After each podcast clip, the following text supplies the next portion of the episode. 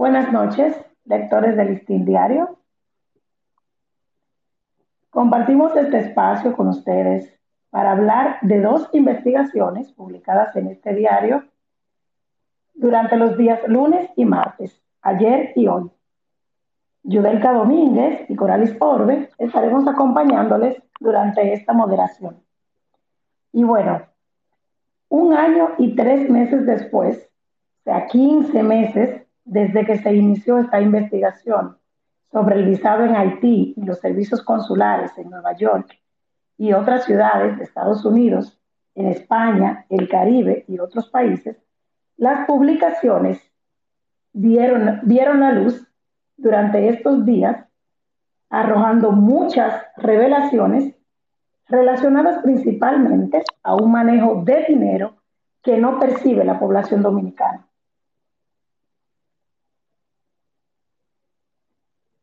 En esta noche nos acompaña durante esta moderación la periodista Ashley Ann y Cruz, quienes se encargaron de recopilar y redactar los datos, y también Juan Eduardo Tomás, editor en jefe de la redacción y quien estuvo como guía de esta investigación.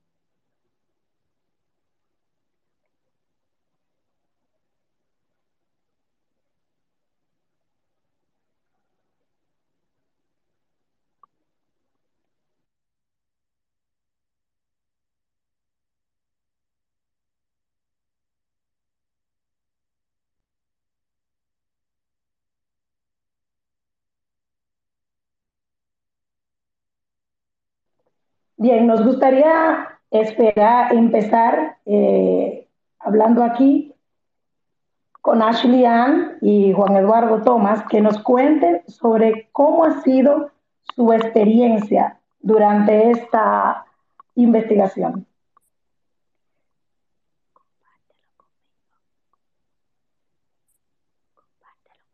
Ashley Ann. Hola Coralis, ¿qué tal? Buenas noches a, Hola, Ashley. a todos los que se han conectado en, en este space. ¿Cómo están?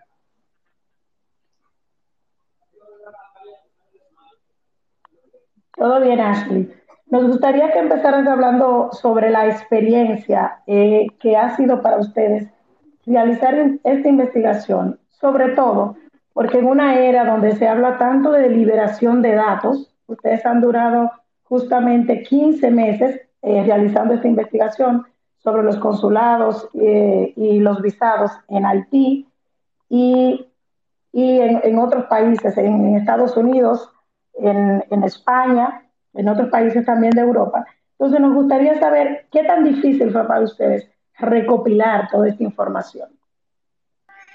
Bueno, en mi experiencia fue bastante complejo por eso duramos tanto tiempo, un año y tres meses con esa investigación desde enero de, 2021, del año pasado. Fue más compleja por, por el gran volumen de datos que estábamos manejando en ese momento, porque tuvimos que buscar información en los consulados de prácticamente todo el mundo, los consulados dominicanos, y también en instituciones estatales que muchas veces eh, hacían que nosotros le pidiéramos prórroga o que le diéramos una prórroga para ellos entregarnos una información que según la ley de acceso a la información pública se nos tenía que dar en un periodo establecido. Sin embargo, en muchas ocasiones no fue así y tuvimos que incluso recurrir a mediaciones con la Dirección de Transparencia Gubernamental y un proceso bastante largo que obviamente se extendió hasta la publicación de, de este trabajo. Así que sí fue muy, muy complejo para mí e incluso en algún punto hasta frustrante eh, como periodista porque me veía en un laberinto que a veces no sabía hacia dónde ir o hacia dónde mirar por ese mismo obstáculo de, del acceso a la información.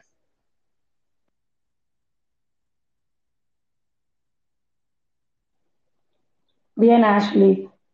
Este, lo más difícil, lo más difícil, lo más difícil para ti, luego que tú recopilaste todos estos datos, ¿Qué fue? Ya para la preparación. Ustedes duraron 15 meses esperando respuesta, pidiendo, durante mediaciones.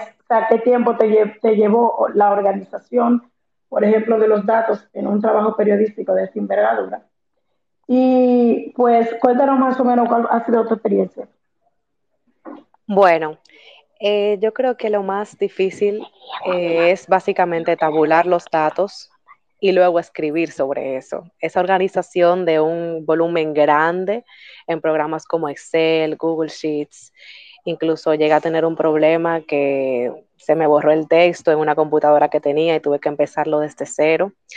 Pero hubo un momento de que eh, nos dimos cuenta de que el trabajo era tan grande que se necesitaba un compañero que me colaborara en esa organización de los datos y ahí entró Nasha que me ayudó bastante con esa tabulación, con esa búsqueda, con las llamadas, con la recopilación y también luego con las infografías que le dan una visualización sin igual al trabajo que si las infografías no, no hubiera sido posible tampoco esa visualización.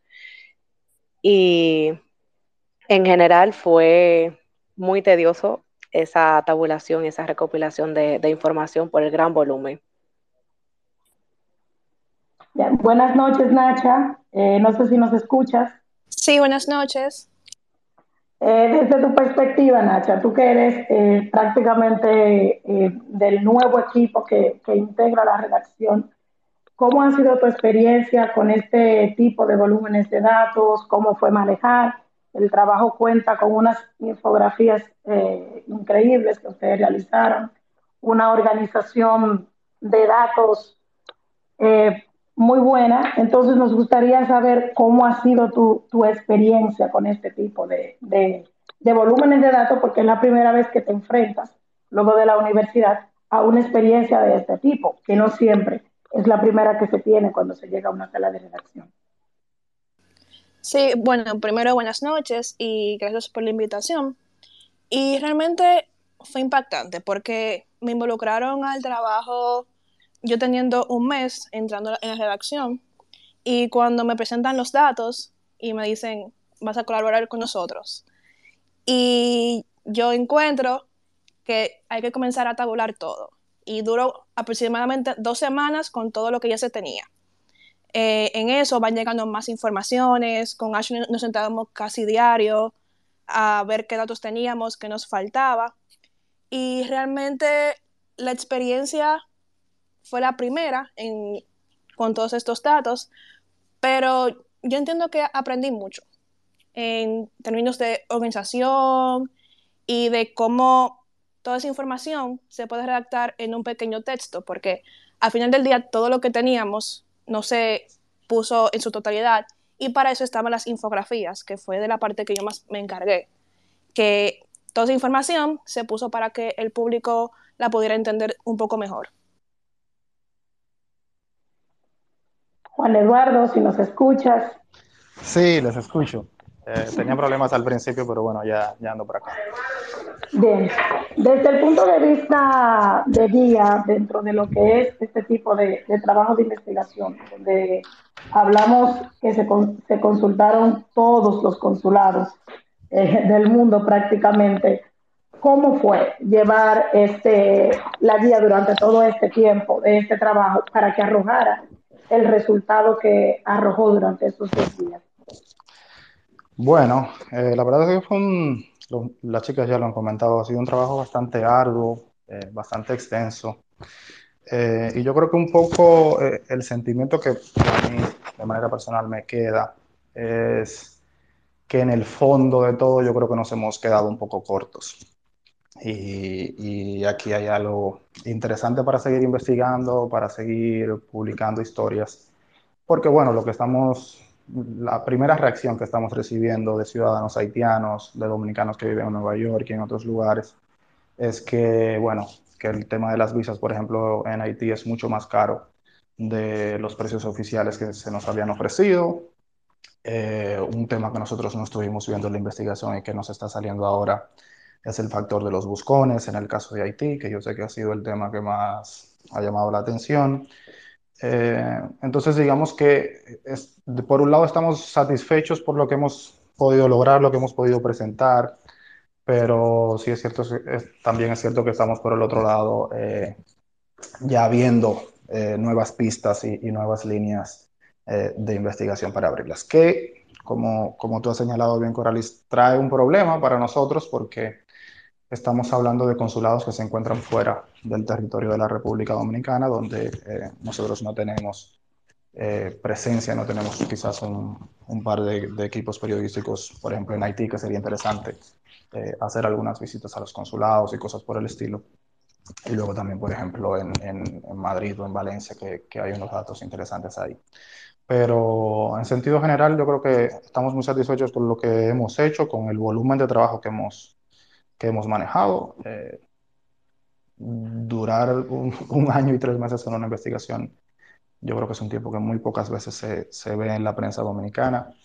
Eh, lo hemos podido llevar eh, y eso es muy importante también decirlo, eh, para que, que, la gente no lo tome a mal, pero nosotros hemos estado llevando toda esta investigación en secreto completamente de la sala de redacción, al punto de que la persona en jerarquía más alta del periódico que sabía que esta investigación estaba en curso era yo.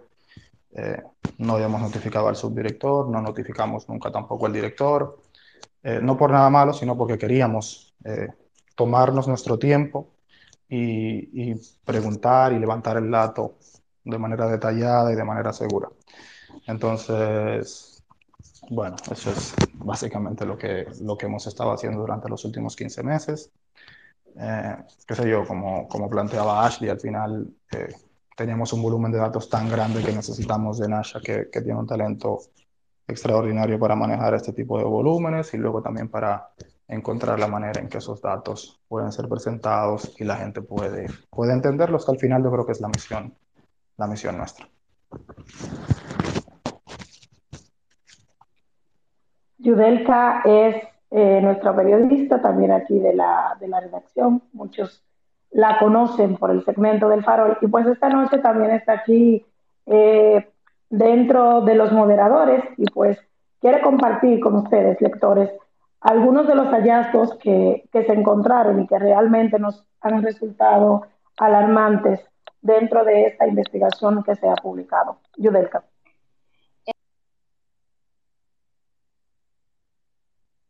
Que algunos de, de los hallazgos que se encontraron en esta investigación, que va del 2015 al 2020, es la violación justamente a la resolución 207 del Ministerio de Relaciones Exteriores sobre el uso que se le debe dar al dinero que ingresa a las misiones consulares por visados y por el monto a cobrar, el manejo discrecional también de al menos 67.902.105 dólares por parte de cinco consulares dominicanos en Haití, la falta de organización, porque el expedio de visas debe ser directamente eh, con los cónsules, la violación a la ley de acceso a la información pública, porque alargaron los plazos de las solicitudes que hicieron los compañeros, pero además de todo esto, quizás lo más importante es que de 654.020 visas otorgadas entre el 2015 y 2020, 557.924 fueron haitianos,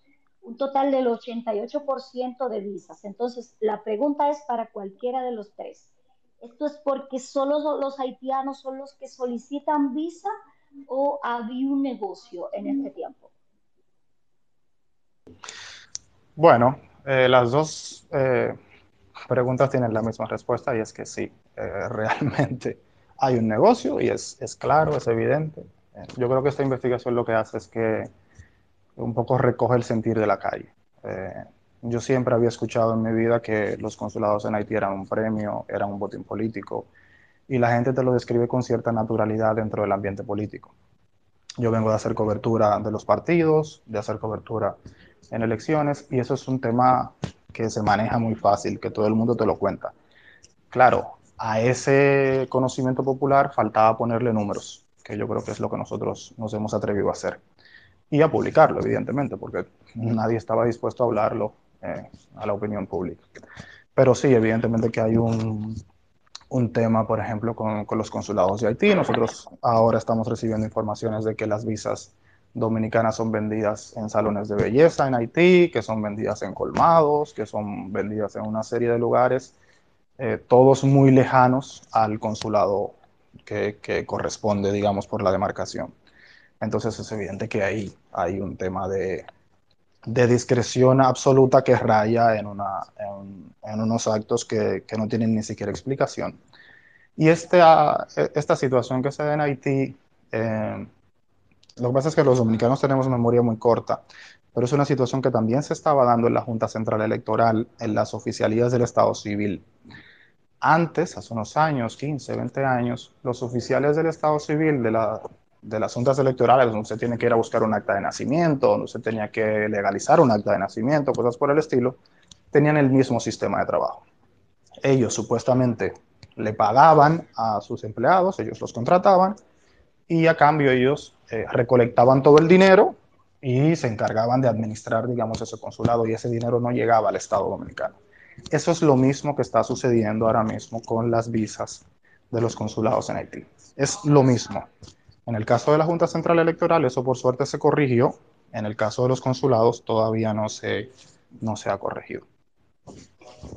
Tú, hablas de que ahora mismo se están expidiendo visas en salones. En el trabajo ustedes especifican que hasta 350 dólares cobran en violación a la ley que establece de 40 a 60 dólares. En esos salones, esas denuncias que le han hecho luego de publicar ese trabajo, eh, ¿de cuánto se está hablando el cobro?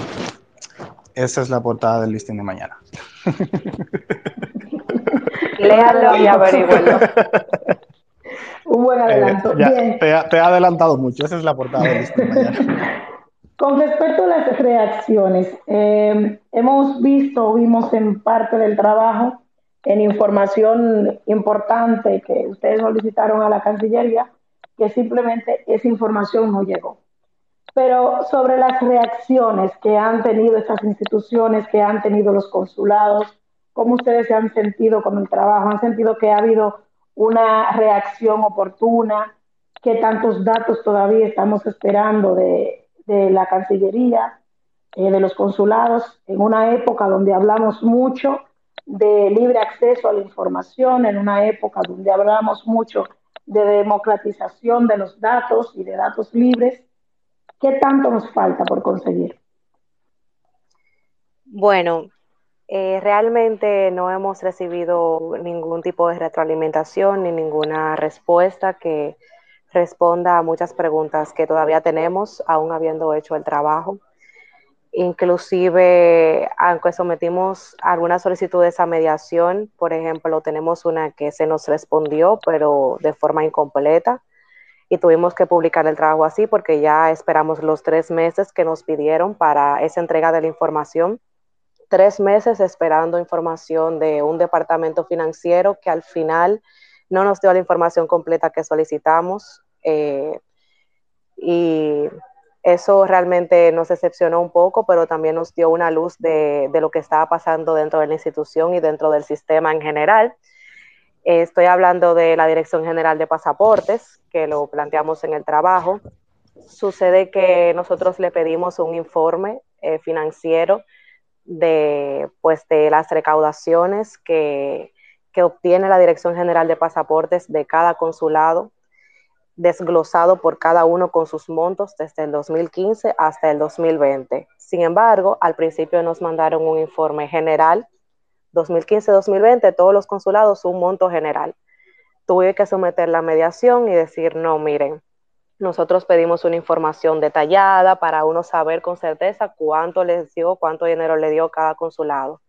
Sin embargo, nos pidieron tres meses, esperamos los tres meses para publicar el trabajo, incluso les dimos ese chance y tres meses más tarde nos dijeron, ok, solamente se los enviamos el 2018 al 2020, no tenemos en archivo 2015, 2016 y 2017.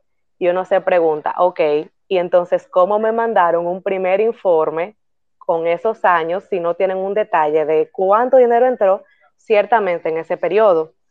Entonces, eso también destapa y nos da cierta idea de, lo que está pasando en la institución y lo que ha venido pasando a lo largo de los años que no nos tienen una explicación certera de, todo esto. Con eso hay, también un, un, punto que a mí me parece interesante y es que a mí me parece extrañísimo que una institución pública como Pasaportes no tenga en, en sus archivos eh, años tan recientes como el 2015, el 2016 y 2017. De hecho, nosotros hacemos una solicitud de libre acceso a la información.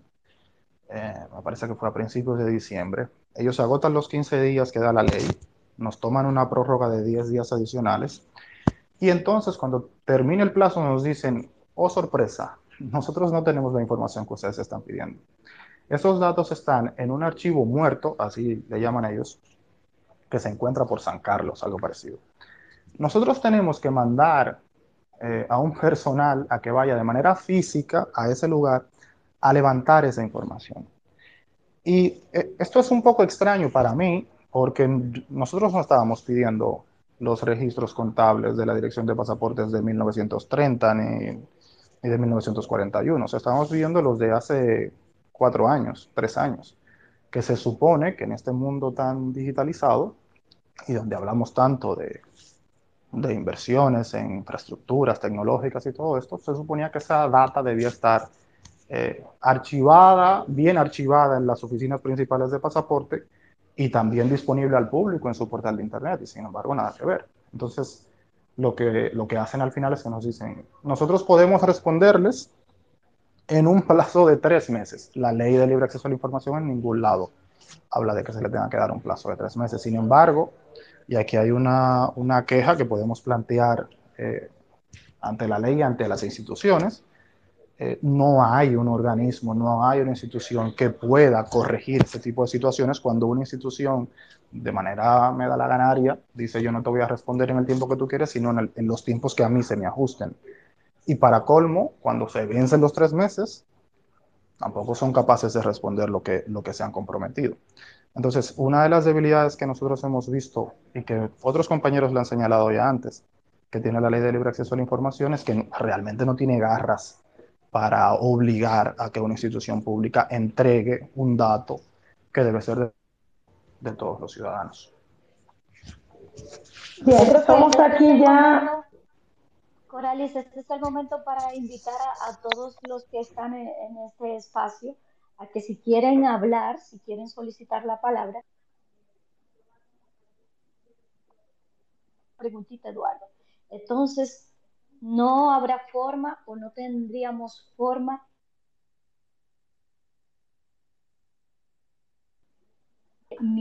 Perdón, no, no, no, te corté. Eh, te escuché cortado, okay, Entonces te pregunto, en, los, en, lo que la gente se quiere activar para participar, ¿no tendríamos forma de determinar cuánto?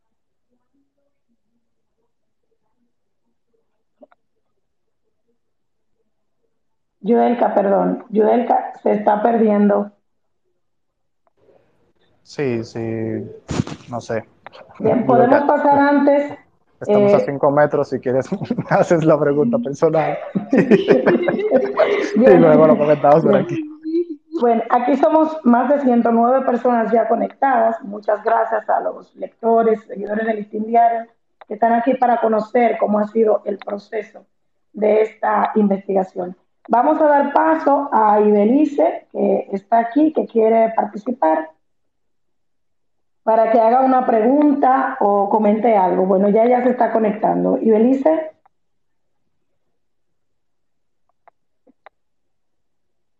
Hola, Belice.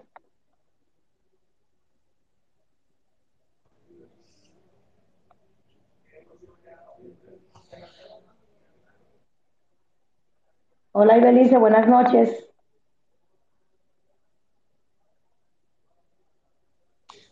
y Belice no está.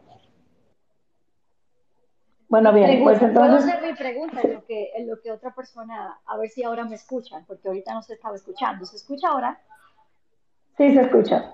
Le oímos, le oímos. La pregunta es, no se sabe a cuánto asciende más o menos, a base a la investigación y a la respuesta que ustedes obtuvieron, cuánto entregaron los consulados al país en total, cuánto dinero se entregó.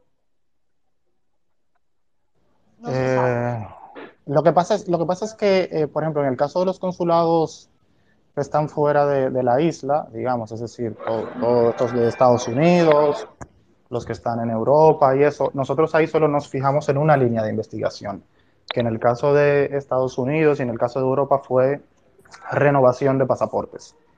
pero eh, los consulados en, en, esos países también tienen un gran volumen de eh, servicios consulares, es decir, legalizaciones, apostillas, cosas por el estilo. Entonces, si usted va a traer un carro, por ejemplo, de Nueva York, usted necesita una factura consular.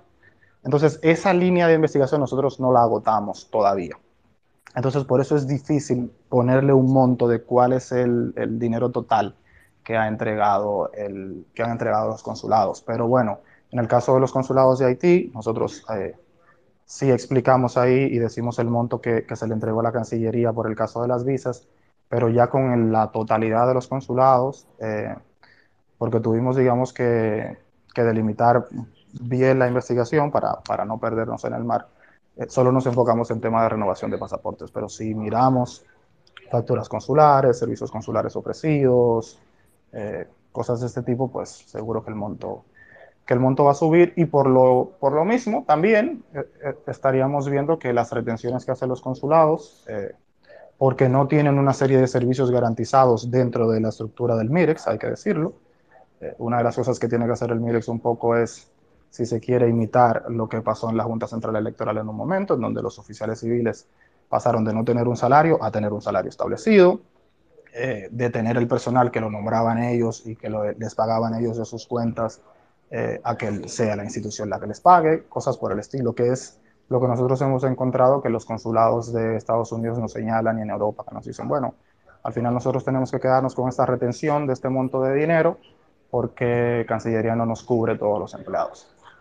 Otra duda podría ser si realmente eh, los consulados en el exterior de la isla tienen realmente los empleados que necesitan y si no estamos hablando de que hay en estos consulados eh, eh, nóminas supernumerarias por ser compañeros de partido y cosas por el estilo.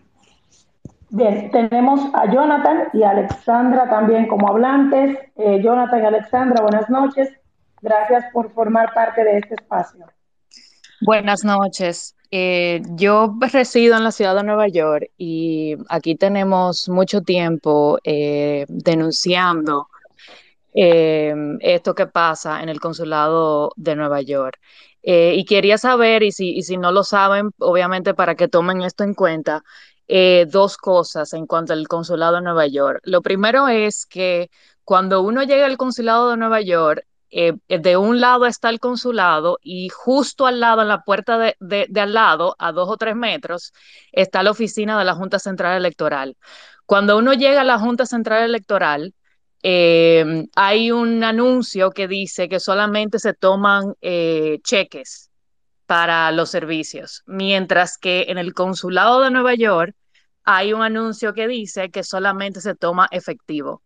Eh, obviamente eso sugiere que eh, ahí hay un problema para contabilizar, porque si se recibe el dinero en efectivo, entonces, y es sumamente incoherente porque son dos oficinas que están una al lado de la otra, y una recibe efectivo y la otra eh, eh, no.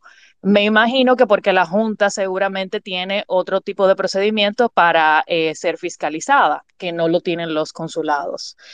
Y segundo, en cuanto a los servicios consulares que no tienen que ver con pasaportes, en la ciudad de Nueva York se, se, está dando mucho esto. Y es que yo, yo soy abogada aquí y, y como abogada y notaria, la ley a mí no me permite cobrar más de 5 dólares por notarizar un documento.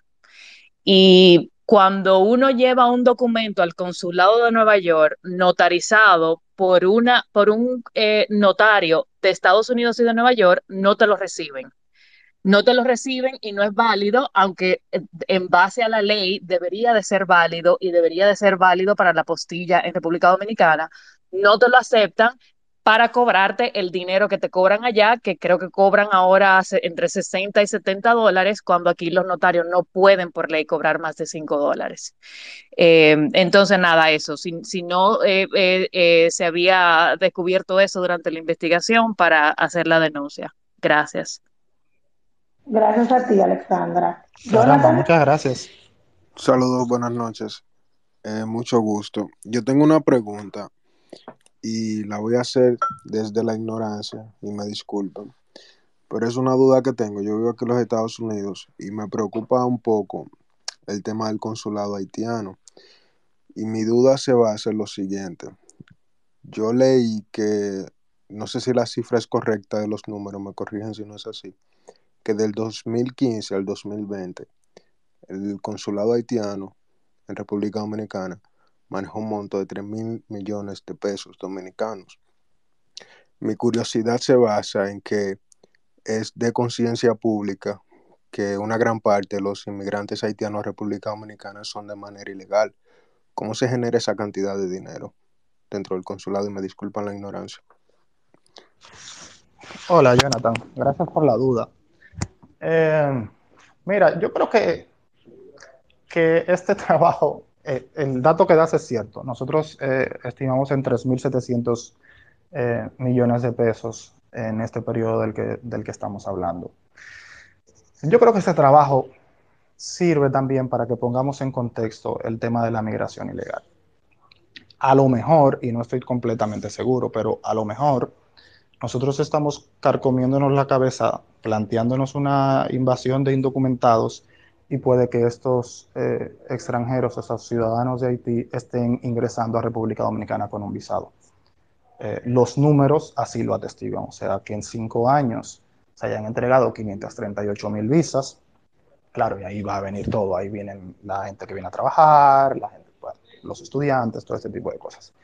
Pero lo que quiero que, que, que quede en contexto es que a lo mejor eh, nosotros tenemos una idea de que los ciudadanos haitianos están llegando a República Dominicana metiéndose por unos montes y unas montañas y cosas por el estilo, y a lo mejor no, a lo mejor hay un número importante que está entrando por las puertas eh, de entrada establecidas por el Estado dominicano de manera legal. Bueno, de manera legal porque tienen el documento legal, pero eh, la manera en que han conseguido el visado quizá no sea la correcta.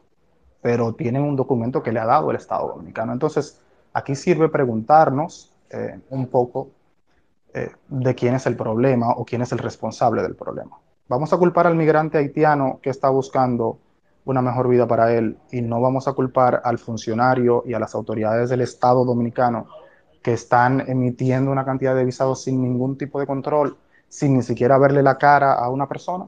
Bueno, pero ¿por qué es un problema la migración haitiana? ¿Perdone? ¿Por qué es un problema que emigren haitianos a República Dominicana?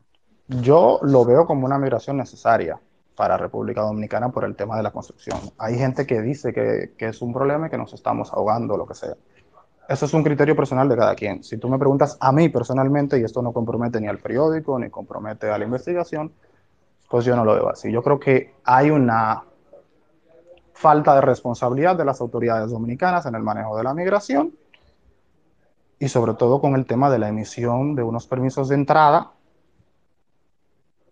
que no se, está, eh, no se están entregando los visados de la manera correcta. O sea, que un consulado le entregue una visa a una persona, sea quien sea, sea haitiano, sea francés, sea de donde sea, sin ni siquiera verle la cara, sin ni siquiera preguntarle quién es, sin ni siquiera saber a qué se dedica, eh, a mí me parece que eso es muy grave. Y eso es lo que está sucediendo día tras día en los consulados dominicanos, por lo menos. Ah, O sea y- que, y era, que era no- un punto que quería señalar. Eduardo, no se Sí. llena ningún formulario, no se llena ningún formulario, es lo que está tratando de decir, que no se llena Estoy, ningún formulario. estoy diciendo que hay unos, hay unos buscones eh, que operan en las cercanías de los consulados. Esos buscones le cobran un dinero a los, a los migrantes, 450 dólares, 500 dólares, 350 dólares, y le consiguen el documento sin nada más. Todo el mundo sabe aquí, el que ha solicitado una visa a los Estados Unidos, el procedimiento que tiene que hacer. O el visado a cualquier lugar. Usted tiene que presentarse usted personalmente a un lugar. Y eso no se da en el caso de los consulados dominicanos en Haití, que son cinco. Nosotros tenemos el principal, que es Puerto Príncipe, y es el que normalmente llama más la atención, pero son cinco consulados en total, eh, ubicados en distintas, en distintas partes. Pero, pero ese es, yo creo que ese es el principal problema que, que hay acá. O sea, la comprobación y luego la denuncia de muchísimos ciudadanos de que yo sencillamente le pagué a un buscón, a una supuesta agencia de viajes, le entregué mi pasaporte y en un tiempo X ellos me entregaron el pasaporte para de, de regreso con el visado colocado. Es, eso está sucediendo. Bien, Yo creo que Ashley otro y, y Nacha, Ashley y Nacha quieren decir algo, perdón, Judelka, perdón. para que entonces luego llegues tú. y le damos paso a Melissa, una oyente que, que quiere participar. Ashley. Hola, sí. Eh, continuando con lo que estaba diciendo Tomás, tal vez esa es otra perspectiva que, pues, que se nos ha presentado haciendo este trabajo. Tal vez los haitianos no tienen de otra, aunque el fin no justifique los medios, pero tal vez no tienen de otra en buscar a esas agencias, a esas terceras personas que gestionan la visa, no de forma legal, consiguen el documento, pero no de forma legal, llenando un formulario, eh, pero tal vez no tienen de otra porque nosotros mismos comprobamos que esas, esos consulados ni tienen línea telefónica funcional en su mayoría, tampoco tienen una página web, un sitio que tenga una información fidedigna, donde tú ingreses tus datos, donde te pongan a llenar un formulario, donde tú hagas una cita. Solamente uno de ellos me parece que el, el de Juana Méndez, ¿cierto? Sí, hay, no recuerdo ahora, pero hay uno de los... Pero la página es reciente. La, la página es muy reciente, no tiene mucho tiempo. Exacto, entonces no hay un procedimiento legal establecido, incluso nosotros hablamos con varios haitianos para, para eh, tener sus testimonios para el trabajo y nos dijeron claramente que los cónsules no reciben personas, solamente reciben a una persona que es como su mano derecha o su allegado principal, que es el que gestiona los, eh, los visados, a la turba de haitianos afuera, a la fila que se arma fuera de los consulados. Y esa persona solamente tiene la potestad para entrar al consulado, pasar los pasaportes, hace la gestión y esa persona sale con todos los pasaportes. Eh, a quien tenga que entregárselo se lo entrega, se le dé el dinero y listo. O sea, ese es el negocio. Sí, y cabe destacar que ese proceso solamente lo hacen una vez al mes, según nos cuentan. O sea, las supuestas agencias de viajes recogen los pasaportes durante un mes y un día en específico van a los distintos consulados y... ¿Se me escucha? Sí, sí, muy bien, adelante. Sí, van a los distintos consulados independientemente de dónde tú hayas hecho la solicitud y ahí es que buscan la visa. Perfecto. Melissa, buenas noches. Gracias por unirte a este espacio. Bien, muy buenas noches. Eh, primero felicitar al equipo de Listín Diario por, la, por el interesante investigación y el interesante informe que ha publicado en su medio. Eh, mi intervención es más bien para destacar que detrás de todo este comportamiento de un grupo de funcionarios, ¿verdad?, que han estado a cargo de la, de la gestión en cada uno de esos consulados, detrás de cada ese comportamiento hay unas caras. Han habido unas caras eh, en distintas ocasiones que han lesionado, eh, aparte de las eh, de algunas eh, normativas que ustedes han mencionado han lesionado la ley orgánica número 630-16 del Ministerio de Relaciones Exteriores. Y me permito destacar el artículo 90 sobre faltas en el desempeño, que bien menciona el artículo 8 y el artículo 9 sobre el uso de los recursos y sobre también la lesión del crédito moral de la República Dominicana, porque cuando un funcionario comete este tipo de, acciones, pues se ve en entredicho también la conducta moral de, la República Dominicana. Pero, eh, pues entonces se ve uno en, la dificultad de decir, pero ¿cuáles son las sanciones que se han establecido en este sentido? Y, lo que, y entonces nos, nos refiere la ley al artículo 91 y dice una simple amonestación, una suspensión o una destitución. Entonces yo me pregunto, ¿Qué pretende hacer el equipo del listing diario luego de esta eh, investigación? ¿Se quedará esto como una simple investigación periodística que de hecho ha sido de mucho provecho para la población? ¿O remitirán esta investigación ya sea a la Cámara de Cuentas para que haga una investigación o al Ministerio Público para que determine si procede o no una investigación penal? Eso, eso me pregunto. Muchas gracias. Gracias a ti, Melissa. Em, gracias por la intervención. Mira, eh, muy interesante, pero vamos a, tratar de entender un poco el criterio que nosotros tuvimos en la, en la investigación. Y yo entiendo perfectamente tu punto cuando tú dices, detrás de este asunto hay unos rostros. Nosotros, si te fijas en el trabajo que escribimos, eh, que publicamos, no quisimos, no hacemos señalamiento directo a ningún cónsul en particular, no mencionamos en el texto del trabajo eh, a ninguno de estos. Sí hicimos una infografía donde ponemos quiénes estuvieron en gestión durante este ¿Qué es lo que sucede? Nosotros entendemos que es un problema del sistema. Y nosotros no quisimos señalar a nadie en particular con nombres y este tipo de cosas. ¿Por qué? Porque eh, es una práctica que está vigente hoy en, en, esta administración, en este gobierno, que estuvo vigente durante la administración del, del presidente Danilo Medina, que estuvo vigente eh, en la administración del, del expresidente Fernández, que estuvo vigente eh, durante las sesiones de Hipólito Mejía, que estuvo vigente eh, con Joaquín Balaguer. O sea, es un tema del Estado dominicano. Por eso nosotros no quisimos eh, que se viera que estábamos haciendo una investigación para atacar a alguien eh, o señalar a alguien en particular, sino que queríamos que se viera que era un tema del sistema y de hecho lo decimos en el, en el texto en un momento, que es un, es, un, es un asunto sistemático que ha llevado el Estado durante los últimos años. Por el otro lado, si nosotros vamos a llevar la investigación a otro sitio, yo creo que el espacio nuestro sigue siendo la prensa, sigue siendo la, las páginas del periódico, siguen siendo eh, eh, el portal de Internet. Si alguna autoridad competente está interesada en que nosotros compartamos eh, los hallazgos de nuestra investigación, nosotros eh, estaríamos encantados de poder colaborar eh, y, y, de ayudar si, si, creen, si creen que podemos ayudar en algo. Pero en el caso nuestro, eh, lo que seguiremos haciendo es seguir investigando. Yo creo que lo único que nosotros hemos hecho es, es comenzar. No creo que esta investigación haya terminado. creo que por el contrario se han abierto ya nuevas líneas que tenemos que seguirlas y el compromiso nuestro tiene que ser ese, seguir investigando y seguir publicando.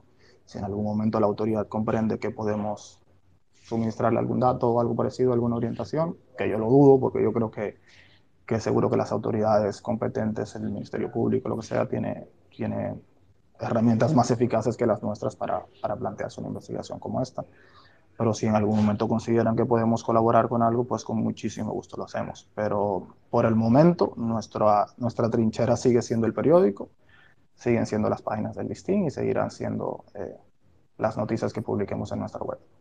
Eduardo, hablas de que es un tema de Estado dominicano. El trabajo eh, específicamente en el primero que salió ayer sobre las visas en Haití, se recaudaron 79.5 millones de dólares de ese monto, solo 11.6 millones de dólares ingresaron al Estado. Es evidencia de que el Estado dominicano se sigue engañando a él mismo, porque el restante fue para todos los cónsules. La lógica dentro de esto es que eh, ellos tienen que administrar y pagar sus operaciones diarias.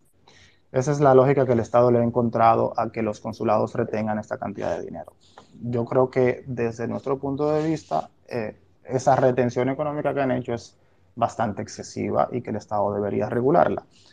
Eh, es mucho dinero, realmente que, un, que, cinco consulados puedan manejar eh, de manera conservadora 3.700 millones de, pesos. Eh, yo, como dije al principio, creo que nosotros nos quedamos cortos, sobre todo porque las primeras reacciones que hemos estado recibiendo eso es lo que indican. Probablemente esos consulados en Haití, que son cinco, hayan manejado muchísimo más dinero. Eh, no, lo, no lo descarto. Al contrario, que cada minuto que pasa me, queda me quedo con esa certeza. Pero sí, el Estado dominicano se continúa engañando y el Estado dominicano sigue teniendo los consulados en Puerto Príncipe y los consulados en Nueva York, en Madrid y, y en Valencia como, como botines políticos, lamentablemente. Esa es la realidad. Nacha y Ashley, le damos eh, primero una participación a Aristides. Aristides, buenas noches. Gracias por formar parte de este espacio. Buenas noches y muchas felicidades por el trabajo. Y quisiera hacerle una pregunta acerca de cuál fue ese punto entre tantos temas que vivimos escuchando a diario sobre eh, la migración haitiana, el mal manejo de los consulados, un secreto a voces, pero que nadie se atrevía así a documentarlo. Yo quisiera saber como cuál fue ese punto que ustedes dijeron, vamos a investigar, vámonos por este lado. Eh, lo escucho, muchas gracias.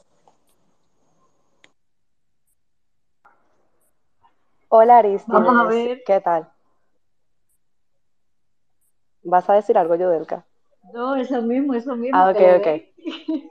Eh, bueno, hola Aristides, ¿qué tal? Gracias por el interés en la investigación y, y por escucharnos. Eh, bueno, mira, como tú bien mencionas, es un secreto a voces. Eh, realmente es algo que se ha sabido, pero la gente lo sabe, pero nadie se atreve a sacar algo. No diría que el término no sería atreverse en sí, sino que tal vez no, tenían esos datos, esos números, por lo difícil que resulta conseguir la información, por lo que habíamos dicho anteriormente cuando abrimos el space y por eso tal vez nadie había salido con un trabajo tratando el tema a esta profundidad, porque los datos no estuvieron para nada fáciles de conseguir. Entonces, entiendo que era algo que todo el mundo lo sabía, eh, los partidos políticos lo saben, en los diferentes gobiernos lo han sabido por años. Eh, sin embargo, tal vez ningún medio sacó algo o nadie dijo, ok, vamos a investigar esto a fondo, por lo difícil que es conseguir la información, solamente con, con saber o con, solamente con pensar cuántos consulados dominicanos hay alrededor del mundo, ponernos a contar cuántas visas dieron, cuántos pasaportes dieron, cuánto cuesta cada servicio consular, tabular eso, ponerle una infografía, o sea, es un volumen muy grande que conlleva mucho tiempo y lamentablemente el periodismo de datos y el periodismo de investigación eh, en este país lamentablemente no tiene ese tiempo para trabajar a profundidad los temas, por la misma inmediatez, por la misma rapidez de la información. Eh, realmente, aunque estábamos trabajando este tema de forma paralela, nosotros estábamos haciendo nuestro trabajo, otros temas, otros reportajes, y nosotros teníamos esa investigación eh, también en pausa ahí, trabajándola en paralelo, pero nuestro trabajo no se detuvo, aunque nosotros teníamos ese trabajo abierto ahí, sino que seguimos siempre y hasta, hasta el final, hasta esperar que nos dieran todos los datos y por eso se, se extendió tanto. Yo creo que tengo otra pregunta, ya que fuera de récord, a ver si se puede decir, estamos en confianza en este espacio. De los, 60, de los 67 millones Nashlag, de los más de 67 millones de dólares que manejaron los cinco misiones consulares, por algún lado, ustedes tuvieron algún tipo de evidencia que demuestren el uso que se le dio a ese dinero? Nosotros tratamos de conseguir la información. ¿Qué pasa? Que cuando al momento de buscar las entrevistas, ya sea directamente con el viceministro de Asuntos Consulares y Migratorios en el MIREX, o ya sea directamente con los cónsules actuales, no se pudo obtener por ningún lado. Fueron incontables llamadas, yo y incontables correos que se enviaron, e incluso mensajes de WhatsApp porque conseguimos los números, pero o nos dejaban en visto, los correos no los respondían y las llamadas tampoco, a pesar de que es una línea directa. Y realmente por esa, por esa parte no se pudo. También se le solicitó acceso a la información y todavía estamos en espera de la respuesta. Eh, en, uno de los consulados, por ejemplo, nosotros llamamos, creo que fue al de Anzapidre o al de Juana Méndez, llamé yo personalmente y contamos, Ashley y yo, 40 eh, minutos en línea en espera. Nos atendía una ciudadana haitiana que nos decía que alguien nos iba a, a responder, pero que esperáramos. Y así durante 40, 45 minutos. De la conversación yo creo que la tenemos grabada por ahí. pero es un asunto totalmente ridículo. O sea, el, el tú comunicarte, el tú tratar de conseguir una información es prácticamente imposible. Se lo pedimos al MIREX, eh, el MIREX le pedimos que si en algún momento, y esa fue la solicitud textual, si en algún momento de la historia algún consulado les ha entregado un informe de en qué han gastado el dinero que, con el que ellos se quedan, por favor, eh, háganlo llegar y, y todavía estamos esperando. Bien, damos el paso a Adiel. Adiel, buenas noches. Gracias por conectarte en este espacio. Muy buenas noches para todo el equipo de Listín y a los oyentes. Realmente un, placer para mí estar aquí. Eh, yo básicamente desde que leí la información ayer, yo me siento, me he sentido muy indignado. Primero quiero felicitar, claro, al equipo, a Listín por tan extraordinario trabajo periodístico. Creo que un gran aporte a nuestra sociedad. Pero me siento indignado eh, por todavía estos nichos de corrupción eh, un problema de sistema, un problema de botín, como decían ustedes, un botín político, de, cómo se han manejado eh, estos recursos que realmente creo, creo eh, que ustedes como, como grupo, como medio, esto hay que llevarlo hasta las últimas consecuencias, en el sentido de que, como ustedes decían, hay rostros, hay nombres, hay figuras que han estado en cada una de estas administraciones, de estos consulados, y hay, supongo que de alguna manera esas personas han hecho declaraciones juradas de bienes y deben ser de alguna manera investigados cada uno de los que han pasado por, por estas administraciones de los consulados, porque alguien se ha beneficiado de tantos millones. Eso, lo que se ha hablado ahí no es de dos pesos, es mucho dinero, con tres mil millones, con tres mil millones de pesos. Se hacen muchas escuelas, se hacen muchos hospitales, se pueden asfaltar muchas calles, se pueden hacer muchas obras sociales, es mucho dinero y creo que el listing a, ustedes han destapado algo que no se puede eh, dejar callar. O sea, esto hay que continuar hasta las últimas consecuencias y como tenemos un gobierno ya de dos años, no tan nuevo, pero que tiene una intención de, de ser transparente, entiendo que este gobierno debe de sanear los consulados. Pero tengo una pregunta para finalizar eh, para ustedes es, a raíz de este editorial, de este informe, ¿han recibido ustedes alguna respuesta de las autoridades, del, del canciller, del gobierno, alguna, eh, alguna, diríamos, respuesta o han mostrado algún interés en aclarar algo sobre esto? Muchas gracias. Hola. Eduardo. Eh, yo puedo responder eso. Eh, Adiel, todavía no hemos recibido ninguna respuesta oficial, nada que nos explique lo que nosotros planteamos en el trabajo. Nosotros entendemos que lo que nosotros planteamos e investigamos es algo irrefutable y que la, la complejidad de la investigación, pues lamentablemente en detrimento de, del Estado y de nosotros los ciudadanos que también pagamos las consecuencias, nos da la razón de nuestra hipótesis y de lo que al final se demostró con la investigación. Pero no, todavía estamos esperando respuesta. Bien, gracias, Ariel. Este, eh, Jan, hola Jan, buenas noches. Bueno, Jan solicitó hablar, pero ok, ya viene. Hola, hola, ¿qué tal? Buenas noches. Hola, gracias Saludos, por participar en este espacio. Bien, denme dos segundos solo, que estoy, cambié el Bluetooth, se me está desconectando, un momentito. No, tranquilo, profesor, tómate ese tiempo, no pasa nada. Eh, no sé si me escuchan ahora. Yo quiero Bueno. decir, ah, ah, ok. Ok, Sí. entonces, eh, muy bien, felicitarlos a ustedes por esa investigación que están realizando, con muchos otros temas que ustedes a través de ese importante medio publican. Yo quería intervenir, aparte de felicitarles, para señalar la parte, eh, ya desde mi óptica como abogado, la parte de la negativa a la entrega de, de información, sobre todo cuando ustedes, eh, como señalan ustedes, la han solicitado ya vía libre acceso a la información pública. Esto no es algo nuevo, es una práctica recurrente de la administración pública, indistintamente de quién esté en el gobierno. Eh, la ley 200-04 eh, establece sanciones de tipo penal por el simple hecho de que luego de los 15 días no den respuesta ni pidiendo extensión del plazo ni ningún tipo de respuesta. Son sanciones que van, eh, que contienen penas de, prisión y la destitución del cargo. Y uno se pregunta, ¿y por qué si es recurrente nadie ha sido destituido por eso ni, ni procesado? Bueno, porque la gente no llega hasta ahí, los solicitantes nunca agotan ese camino.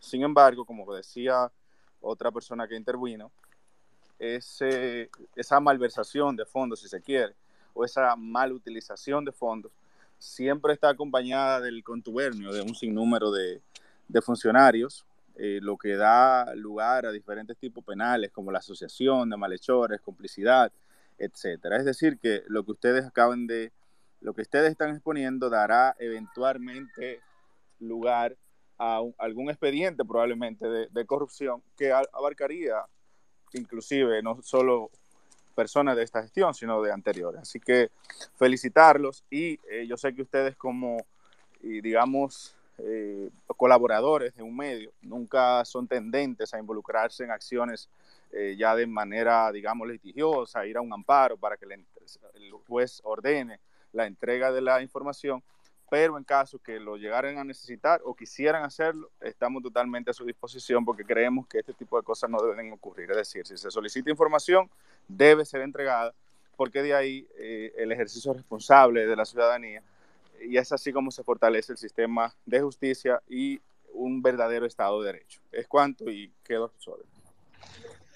Muchísimas gracias, Ian. A mí me deben del 27 de octubre, ya lo sé. Yo quiero hacer un par de puntualizaciones con eso que dice el señor Jan. Primero, agradecerle los comentarios y, su intervención y también ponerse a disposición del periódico. Es un, la verdad es que es un, es un lindo gesto. Eh, hay varios puntos que quiero tratar con su intervención. Eh, hoy se presentó el informe de la libertad de prensa en la Sociedad Interamericana de Prensa, el informe de la República Dominicana. Y el informe recoge que al menos 800 solicitudes eh, no han sido respondidas por libre acceso a la información. Fíjense el tamaño del problema del que estamos hablando. O sea, 800 solicitudes que medios de comunicación, ciudadanos, periodistas, eh, han tramitado en base a una ley vigente con, con, todas las, con todas las de la ley, es decir. Eh, y, y, las instituciones públicas sencillamente se hacen de la vista gorda. Yudelka señalaba que ya tiene una desde octubre, y esto es también importante resaltarlo.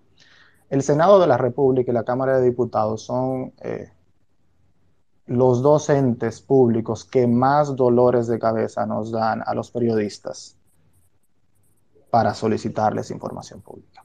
Y fíjense que señalo Congreso porque estamos hablando de la representación del pueblo, la gente, los funcionarios electos. Estas son las dos cámaras, ¿eh? Senado y Cámara de Diputados, son los que más dolor de cabeza nos dejan a nosotros los periodistas. Yudelka señalaba que tiene una desde octubre. Que, que, no le responden. Y podemos decir cuál es, porque hay otros medios que también la tienen igual y, y no se la han respondido. Es el, el, tema de cuánto, fíjense qué sencillez, de cuánto iba a costar que nuestros legisladores se retiraran a un hotel a estudiar el proyecto de Código Penal. O sea, esa sencillez de cuánto les costó a ustedes el hotel donde ustedes se fueron, ellos no lo han querido responder, ni la Cámara de Diputados ni el Senado. Yo leí hace un que tiempo... debe tener un presupuesto claro, no debe ser tan difícil.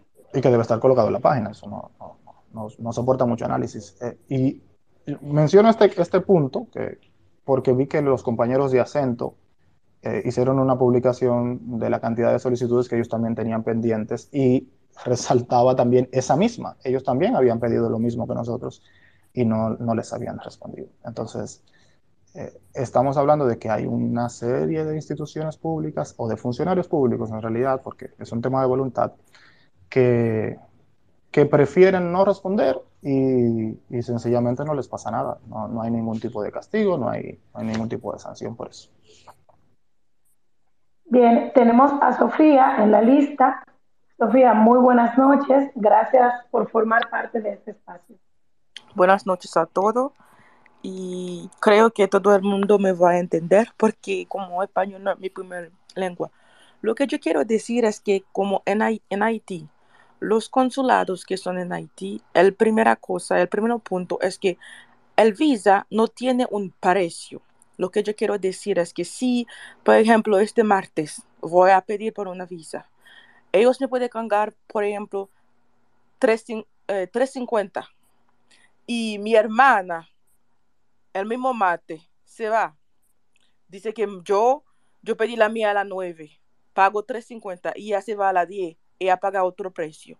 Otra persona se va en el lunes es otro precio, no hay precio como, para el visa, no hay un papel, no hay un anuncio que dice como eso es el precio de, eh, eh, para el visa.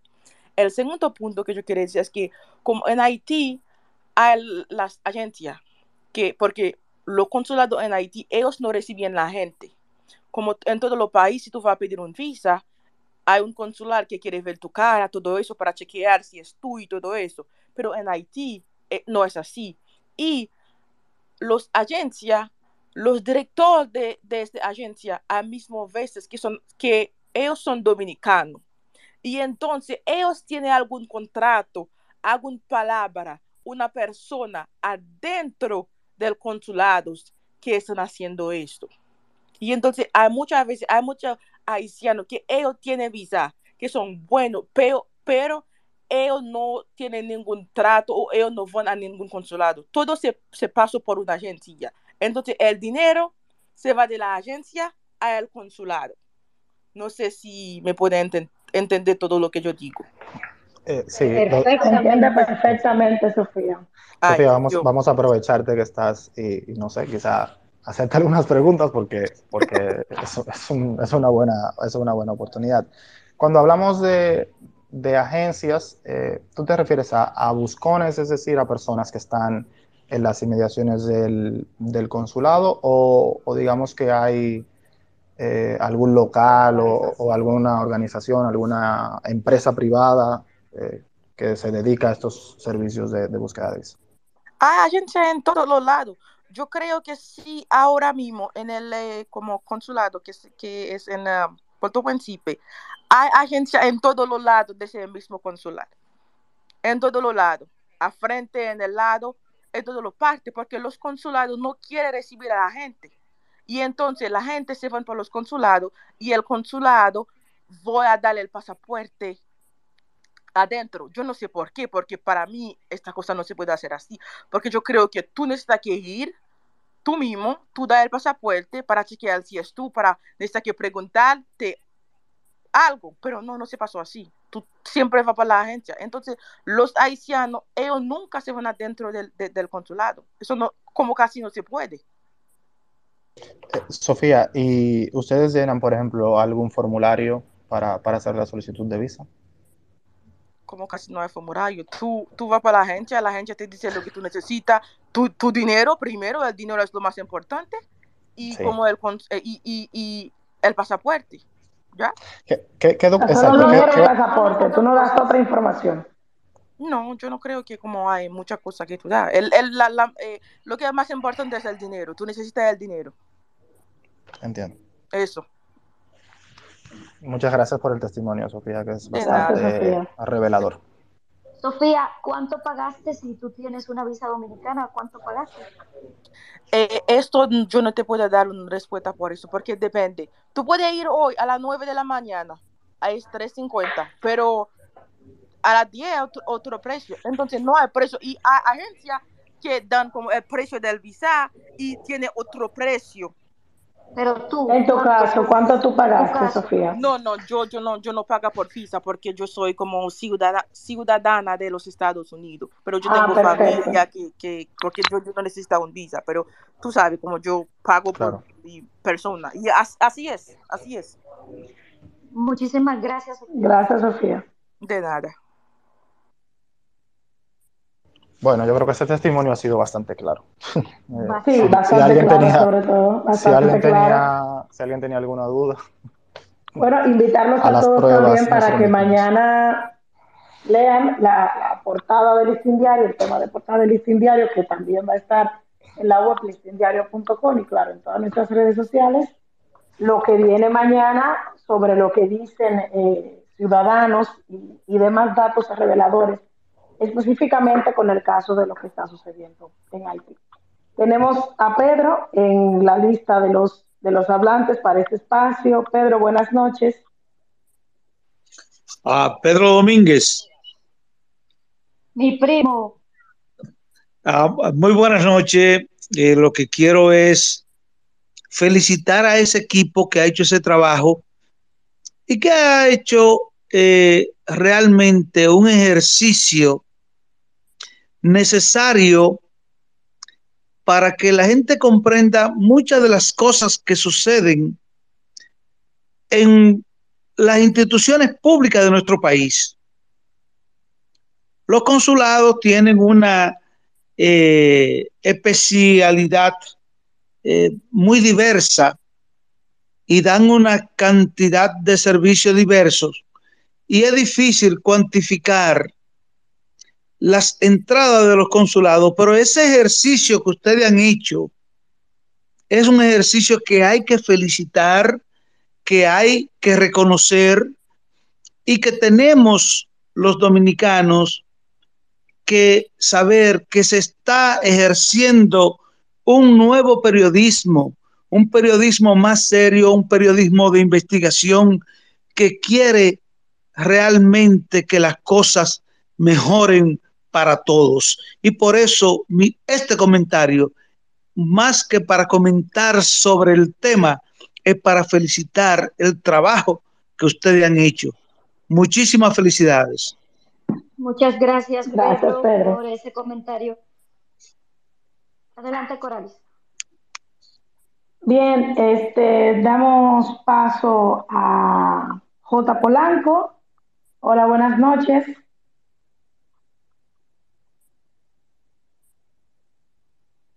No ha Hola. todavía. Sí, a ver, vamos a, a darle a darle chance para que pueda entrar. J. Polanco, hola, buenas noches. Enciende el micrófono. Bueno, bien. ¿Me escuchan? Sí, gracias. Yo soy Jesús Polanco, yo soy de aquí del distrito y realmente me sorprende que el consulado de Haití, siendo nosotros vecinos, vecinos de Haití, y que son prácticamente los, vecinos más cercanos que tenemos, que somos, estamos en una isla y aunque nos queramos separar, no nos podemos separar porque compartimos una isla. Somos dos de los únicos dos países que comparten una isla. Yo creo que en Nueva Guinea, por ahí, por esa zona hay otra.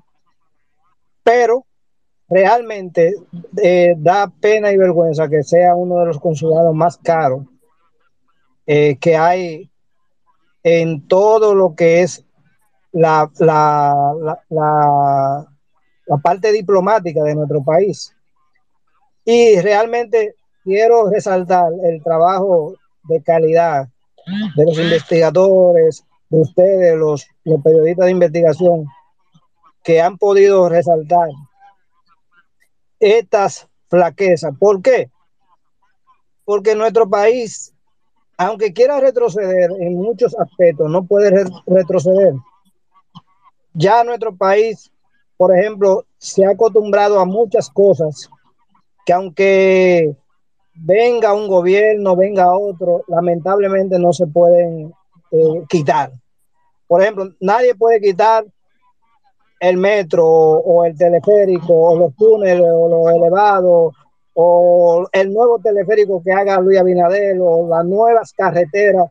¿Por qué? Porque eso es parte del progreso o los hoteles y, y las, eh, eh, los avances tecnológicos que tiene República Dominicana y que República Dominicana, independientemente de todo, es un, es, un ejemplo de, de, de ante los demás países de, de, de, de, del hemisferio. Y nadie puede quitar eso, pero es, esta flaqueza que se ha detectado en el consulado de Haití y que abre y desata una caja de Pandora para otros consulados, para examinar otros consulados, eh, gracias a ustedes, los periodistas, eh, no va a retroceder. Esto va, eh, de ahora en adelante se va a tener que buscar una solución. Ustedes, ustedes lo van a ver y gracias a ustedes porque eh, destaparon esta caja de Pandora. Muchas gracias. Gracias a Bien, usted. gracias a usted. Eh, Sofía, eh, ¿quieres agregar algo más? Sí, lo que yo quiero decir, como me olvidé de decir esto, ellos tienen también, porque como yo, nadie dice eso, el visa que dicen que es un visa de emergencia, pero en realidad es el mismo visa y te van a cargar como doble el precio para eso. Yo creo que, yo entiendo que como si el proceso para el visa puede ser, vamos a decir 10 días, pero tú me dices que como que es un visa de emergencia, que yo voy a recibir eso en 5 días. Yo puedo entender eso, pero para cargar como doble el precio o como tres eh, veces más del precio regular, eso también es, es como es algo que como algo no necesita que ver con esto también, porque como es, demasi- es demasiado dinero, porque a- ahí no somos hablamos de pesos o esa- estamos hablando de US dollars. Y entonces, eh, como es demasiado dinero para como para el otro país. Por eso Es que quizás es decir. también que, que los americanos dicen también en el trabajo que se hizo en la segunda parte que prefieren en el paseo que dan a la República Dominicana eh, renovar el, el pasaporte por, por lo caro y que le sale allá. Y es en el caso del consulado de Nueva York. Sí. Sí, yo creo. Yo, como yo no tengo que pasar por todo eso, gracias a Dios, porque yo soy ciudad, ciudadano, ciudadano americano, pero como, como es demasiado dinero y a veces la gente va para el consulado, la línea, y no quiero recibir gente, como es, es, es mucho, es demasiado, como yo, yo, yo quiero que como uno de ustedes necesita que ir por Haití y para como hacer el proceso para ver cómo, cómo, cómo es, cómo es en, en, realidad. Hay gente que son adentro del consulado, que son dominicanos también, que te están preguntando por dinero. ¿Cómo, cómo puede decir? Yo no sé cómo decir esto en español. En el lado, dinero en el lado, para como, o yo voy a hacer el proceso como más por rápido. Debajo. Para... Exactamente. Exactamente, así se dice. Gracias por la, gracias por la palabra.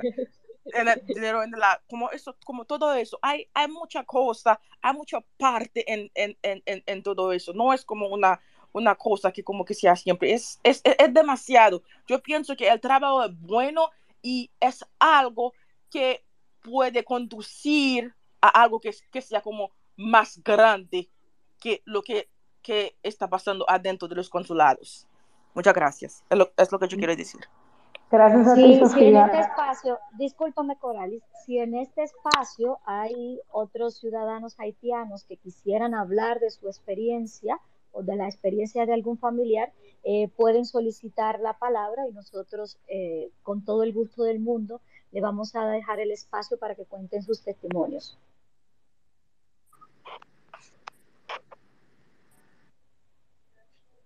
El micrófono, Coralis.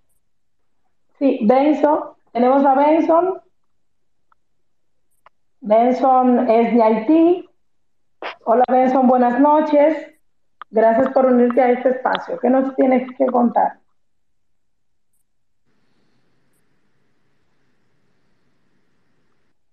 Hola Benson, ¿nos escuchas?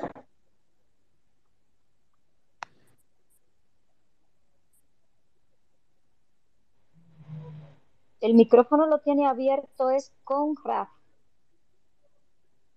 Bueno, yo estoy esperando, pero como no me hablan de Rafa Sí, Rivera. ese- es de Rafael. Rafael, vamos con usted primero, sí, porque Benson parece que no se, no se conecta bien. Primero, eh, felicitarlo. Eh, yo también trabajo en los medios de comunicación y me ha tocado vivir mucho, incluso en lo que fue una vez aquí en San Pedro de Macorís, yo hablo de San Pedro de Macorís, en lo que era tratar de que algunos haitianos pudieran tener su pensión. Y lamentablemente el papel y los problemas de, de, papel de los haitianos existen. Pero como ese no es el tema, yo voy a hablar simplemente de la embajada o el consulado no dominicano en Haití. Lo bueno del, del tema es que por lo menos ya se está hablando en los medios de comunicación como este. Señores, esto era un secreto a voces. Yo fui a Haití en el 1982 a jugar baloncesto con una selección y ya en ese tiempo se estaba usando eso que ustedes están hablando ahora. Eh, si estamos hablando de 30 años, 40 años, de que se hacía eso, es que no se ha combatido ese tipo de cosas. Incluso eh, cualquiera persona que vea que mandan a un dominicano para Haití, quería pensar que era ante un castigo, no, es un premio. El que mandan como cónsul a, o a trabajar en un consulado en Haití es un premio. El que llega a Haití es para que se haga rápido, incluso a veces te dicen, te toca dos años, te toca un año. En dos años tú te vas. Hay gente que hacen en todos, hacen política y es negociado con eso. Me toca Haití, me toca tal sitio, porque eso depende. No sé si me están escuchando bien. Lo estamos Sí, escuchando le y estamos escuchando. perfectamente. Exactamente, eso depende, incluso en partido político cualquiera, X. El que es cónsul en Haití, eso fue negociado tres años antes de campaña, cinco años. Eh, ahí- anteriormente, no sé cómo será de ahora para adelante, y más después que salió este programa tan bueno y como se está haciendo esta interacción de la comunicación, no sé cómo cambiará, porque ya esto lo está escuchando medio país o el país entero. Pero aquí hay gente que hace política cinco años para que le toque un año y ocho meses en Haití. Con un año, a un año y ocho meses en Haití ya ellos vienen parados para siempre. También depende del mismo Estado haitiano. Me imagino que Haití va mejorando con su oficialidad civil, con un Estado que tiene problemas y que lamentablemente un consulado dominicano se está aprovechando de eso. Así mismo es. Ha, surgido con, con, esos comentarios de, de todos ustedes una discusión que se sale un poquito y es interesante. Cuando los medios de comunicación tienen que inmiscuirse y someter a la justicia diversas cosas, eso se trataría ya en otro tema. Vamos a ver quién más está con nosotros, con Rafa. Muchísimas gracias por su opinión. También para darle la palabra a alguien, a alguien más que nos cuente si hay, repito, si hay alguien, algún consulado de los Estados Unidos o de Haití que ha tenido algún tipo de inconveniente que nos cuente un poquito su experiencia.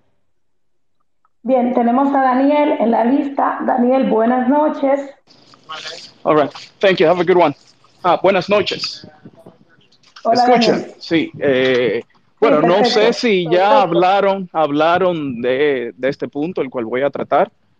Se dio un caso conmigo hace ya que unos siete años tuve que renovar mi pasaporte y yo vivo en Canadá, vivo en Canadá, pero en, el lugar donde estoy, que es en Alberta, que está un poco retirado de, de Toronto, tuve que viajar, todo eso.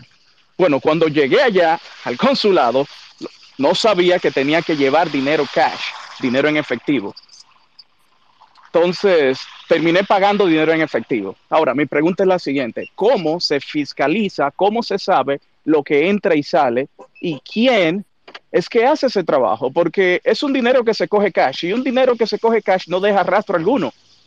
Entonces, me gustaría saber quién, eh, quién es que fis- fiscaliza eso, cómo es el proceso y si eso se permite y si eso es algo legal porque eso es otra cosa, que muchas veces allá hacen cosas o el gobierno hace cosas que son cosas que no están escritas en un papel, que ellos lo hacen, ¿sabe? Atento a ello.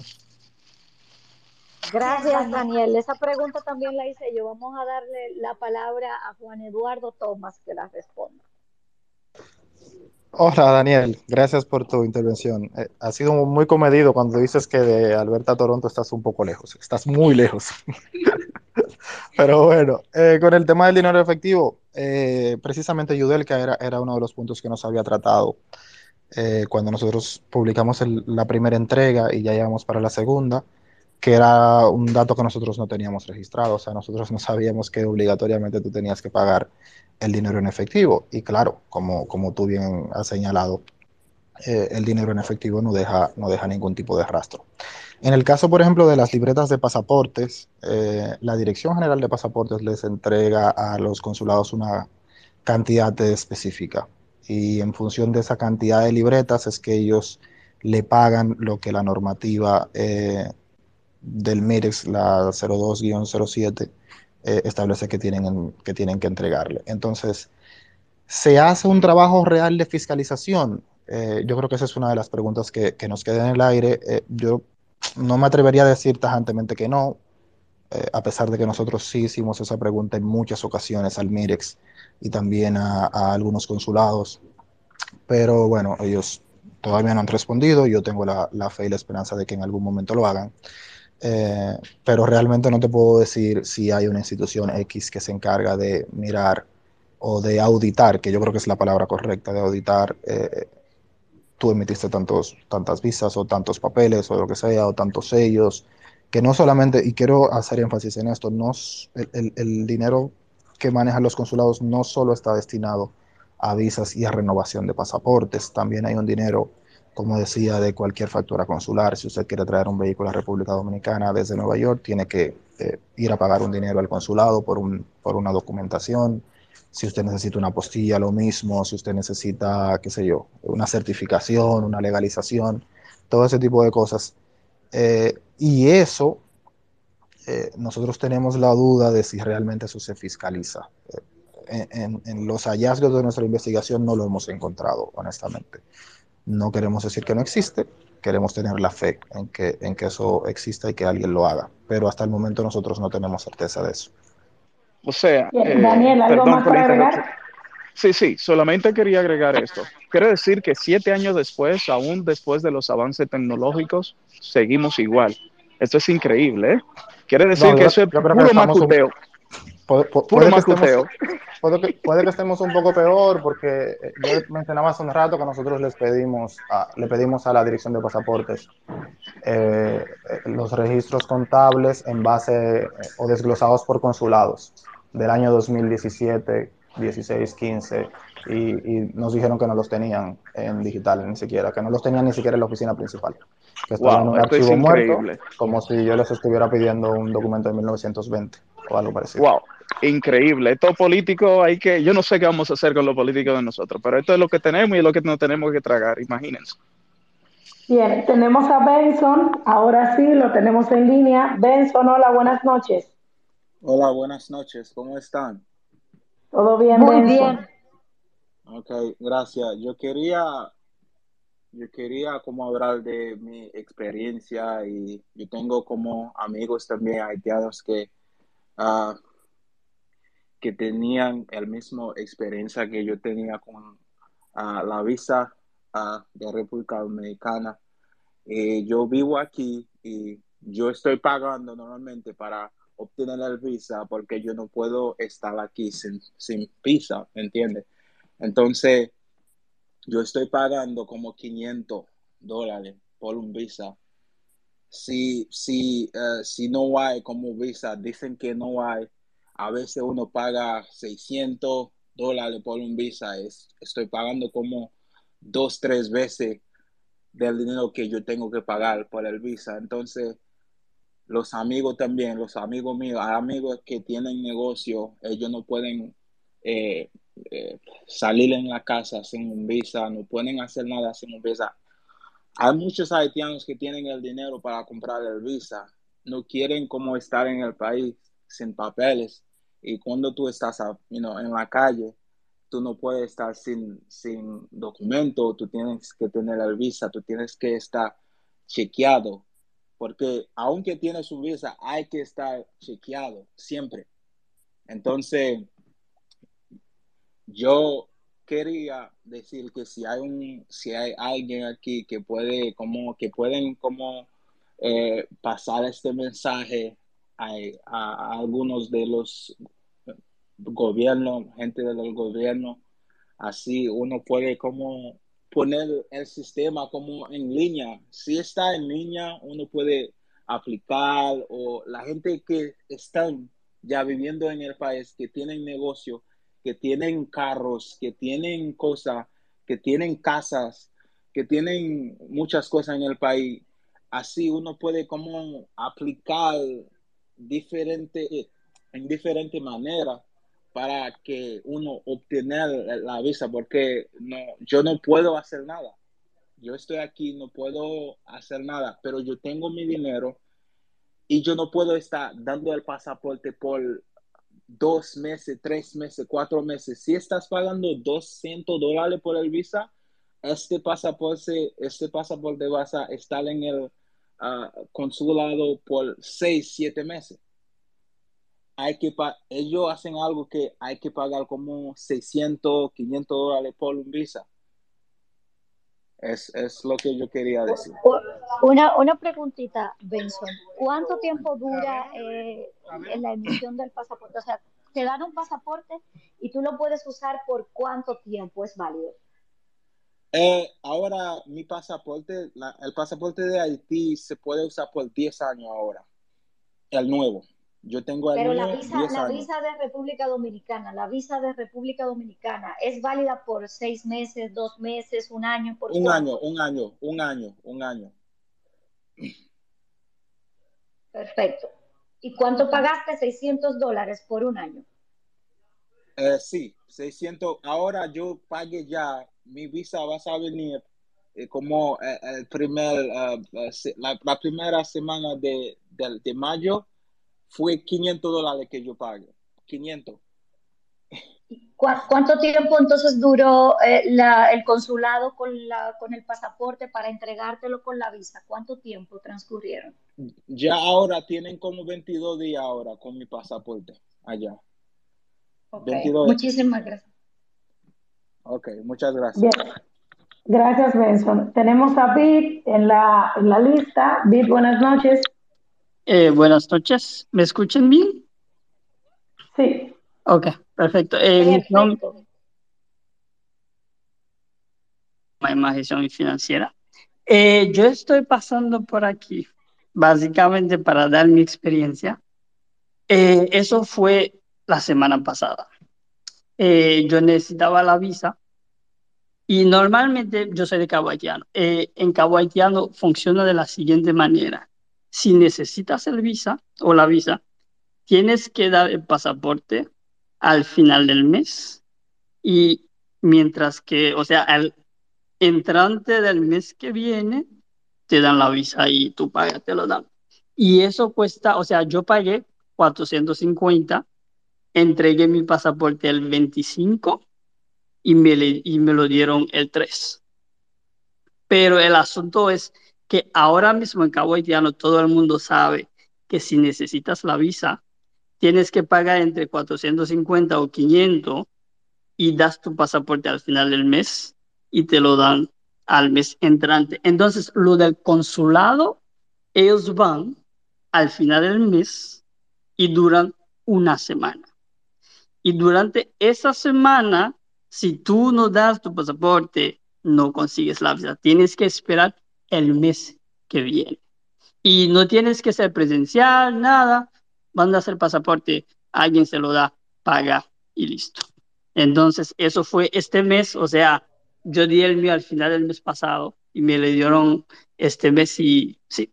Entonces, esa fue mi experiencia básicamente. Gracias.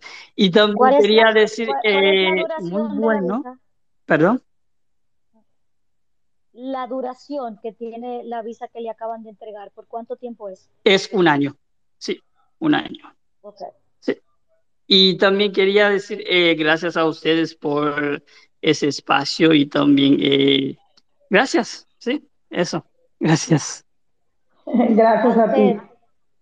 Silvestre, hola, buenas noches. Buenas noches. Oye, yo estoy viviendo en Brasil y yo pa- compré un vi- una visa. Yo fui a República Dominicana y yo pasé cinco meses, mas el visa es por un año. Después eh, ten- yo tenía que irme en Haití. Cuando yo llegué en, en la frontera, eh, me reclamó, yo tengo que pagar todos los meses que yo eh, quedo en República Dominicana. Mi pregunta es, ¿por qué yo compré una visa y yo tengo que pagar para regresar en mi país? Si estoy en el tiempo de la visa. Perdón, yo no, yo no he comprendido muy bien la pregunta. Si la puedes reformular, por favor. No, cuando yo, yo tengo que irme en República Dominicana, Haití, me reclamó, eh, yo tengo que pagar todos los meses que yo pasé en República Dominicana.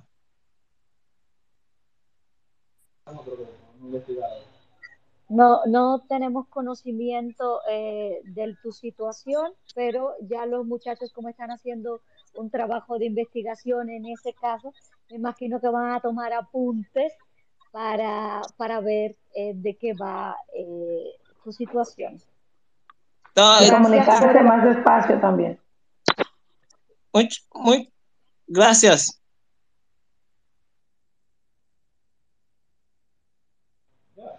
Bien, ¿Alguna otra a? Sam. Sí, tenemos a Sam en la línea. Sam, buenas noches. ¿Me escuchan? Sí. Perfecto. Ah, Ok. Bueno, buenas noches a todos. Quiero felicitarles por el trabajo que están haciendo. Eh, eh, mi experiencia como haitiano, desde do- 2010 estoy viajando a a República Dominicana por distintos um, asuntos, um, sea escuela, salud o vacaciones. Nunca, yo no sé ni cuál es el color de la puerta del, de un, de un consulado dominicano. Porque nunca he ido a un consulado dominicano para obtener mi visa y nunca he estado en República Dominicana sin visa. Y hace poco mi tía quería obtener una visa y solo le entregué el dinero a una persona para que nos consiguiera esa visa. El problema es que, como lo decía algunos de mis compañeros, uno no sabe cuál es el precio de la, de la visa. Uno lo paga 400, otro lo paga 500, otro se lo paga 600. Yo no sé de qué depende, si es de un contacto, y como lo decía, lo decía Sofía antes, es que es un negocio, esa corrupción es tan amplia, hay dominicanos involucrados y también hay personales haitianos, porque la persona que tú encuentras al lado del consulado no es un dominicano, es un es un ciudadano haitiano que a él le entregas el pasaporte con el dinero y te va y va al consulado y después de un tiempo te entregan la visa.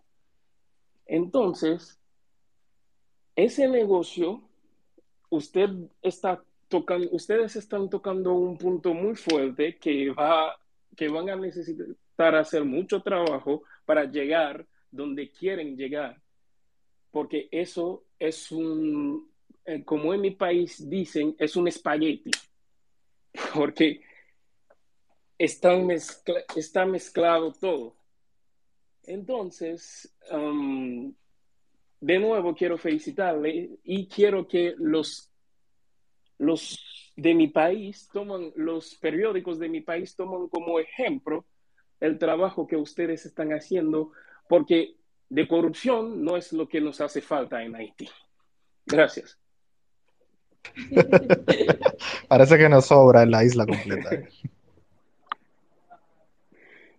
Bien, tenemos al ministerio, sí, en la lista. Hola, buenas noches.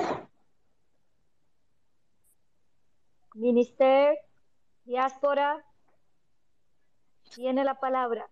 Hola compañeros, buenas, buenas noches. Soy haitiano, vivo en México. Eh, quiero hablar con ustedes sobre la visa dominicana. Mira, eh, la visa de la República Dominicana es una visa de un año. El problema, la problema que tiene no es por, no es los haitianos que, que la problema, porque cuando un haitiano se, se dirige a algún consulado de República Dominicana, los servicios eh, muy diferentes. Como si me voy a un consulado de República Dominicana, cuando entra, eh, los agentes de consulado van a recibir el pasaporte diferente manera como que, un persona, que una persona que trabaja en la consulado. ¿Cómo? Si, si usted trabaja, trabaja en, en la consulado de la República Dominicana que está en Guanaméndez, yo, yo, tengo que pagar a una persona que trabaja dentro de, del consulado para recibir el pasaporte. Y también el consulado de la República Dominicana no habla con ninguna persona para, para mencionar que cuando, cuántos días, durante, durante eh, cuántos días se va a salir el pasaporte, cuándo depositar el pasaporte, y cuando la solicitante se, se va a algún consulado para hacer los trámites de visa. Y entonces, el problema es antes los dos lados, de la, el dirigente de la República Dominicana y los dirigentes también de Haití. Los dos tienen problemas.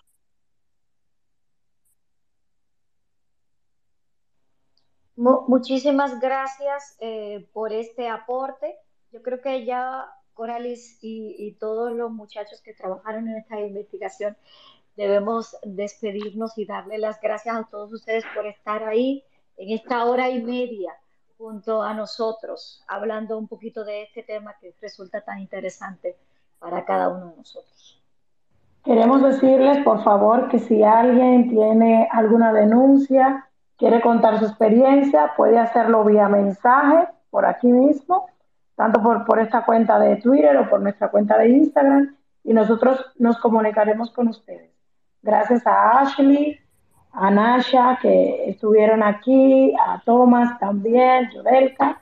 Yo quiero decir algo antes de, ¿sí? de, de concluir. Eh, yo creo que hemos visto eh, esos dos primeros trabajos de la serie. Eh, de seguro que vendrán muchos más.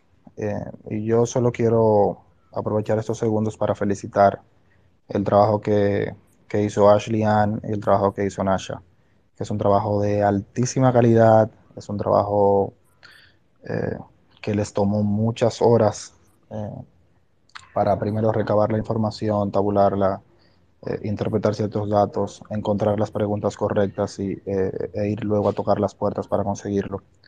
Eh, yo creo que sin, sin, estas dos personas con estos talentos que tienen extraordinarios en el caso de Nasha, eh, tiene que ser la tabuladora de información más rápida que haya conocido la República Dominicana o, o el periodismo dominicano eh, en toda su historia por, por, su enorme capacidad. Y luego también esa, esa misma capacidad de saber llevar todos esos datos a infografías que la gente pueda entender, que la gente pueda eh, comprender de un simple vistazo eh, y hacerlo de forma, de forma atractiva. Y en el caso de Ashley, que ha sido la, la, reportera, la periodista encargada de conducir toda la investigación, pues yo creo que es justo eh, reconocerle todo su talento, que todo lo hemos, lo, hemos estado comentando acá en la redacción, porque manejar una investigación de este tipo durante 15 meses, donde se lloró en varias ocasiones, debo decir, donde, donde, se perdieron se los documentos, donde, se, se, pidió ayuda, ayuda, donde debo admitirlo, yo fui quizá muy pesado en, alguno, en algún momento con el tema de preguntar, de repreguntar, de, de replantearnos toda la investigación en un punto que estuvimos perdidos, que eso es cierto, estuvimos perdidos en un momento y tuvimos que reunirnos los tres y decirnos un par de cosas. Eh, para, que la, para encontrar una vez el camino de la investigación. Eh, pero yo creo que sin una gente de la calidad humana y profesional de Ashley Ann, esta investigación sencillamente no hubiese sido posible. Entonces, a ellas dos, las gracias por este gran esfuerzo y a los lectores del listín por, por habernos apoyado. Yo creo que esta es una de las pocas investigaciones que nosotros hacemos eh, en donde no recibimos críticas eh, de ningún lado prácticamente. Eso solo sucede cuando, cuando los datos son tan abrumadores y son tan, tan aplastantes. Pero nada, eh, reitero, ellas dos son la parte vital de esta investigación y ojalá que puedan seguir saliendo nuevos reportajes a la luz de los, de los testimonios que hemos recibido hoy acá y, y de los datos que nos van a seguir llegando, que yo sé que, que en algún momento eh, algunas instituciones van a responder. No tengo pruebas, pero tampoco dudas de que Ashley está llorando. La tiene cerca. A ver, Ashley, y, y, eso también es un punto importante a destacar. O sea, mientras nosotros estábamos llevando esta investigación de 15 meses, Ashley publicó una investigación sobre las tarjetas eh, de los bonos navideños que hicimos en junio. Eh, presentó varias también sobre el peaje sombra. O sea, fíjense que teníamos esta en línea, esto era lo que estábamos buscando, pero en el proceso también tuvo la capacidad de ir viendo otros reportajes que no tenían nada que ver con el principal. Y eso solo lo puede hacer una muy buena periodista y una gente eh, muy, muy dedicada como ella. Así es, nunca dejó de trabajar, nunca paró. Nunca paró. Bien, pues muchísimas gracias eh, nuevamente a todos por conectarse durante esta poco más de hora y media. Este, quienes tengan alguna duda, por favor, quienes quieran contar sus experiencias, pueden hacerlo vía eh, la mensajería directa. Nosotros nos comunicamos con ustedes. Ha sido todo por hoy. No se pierdan mañana la, la edición del Listín Diario con la, la, nueva parte de la investigación que sacaremos mañana. Muchísimas Buenas gracias noches. a todos. Hasta Buenas noches. luego. Bye.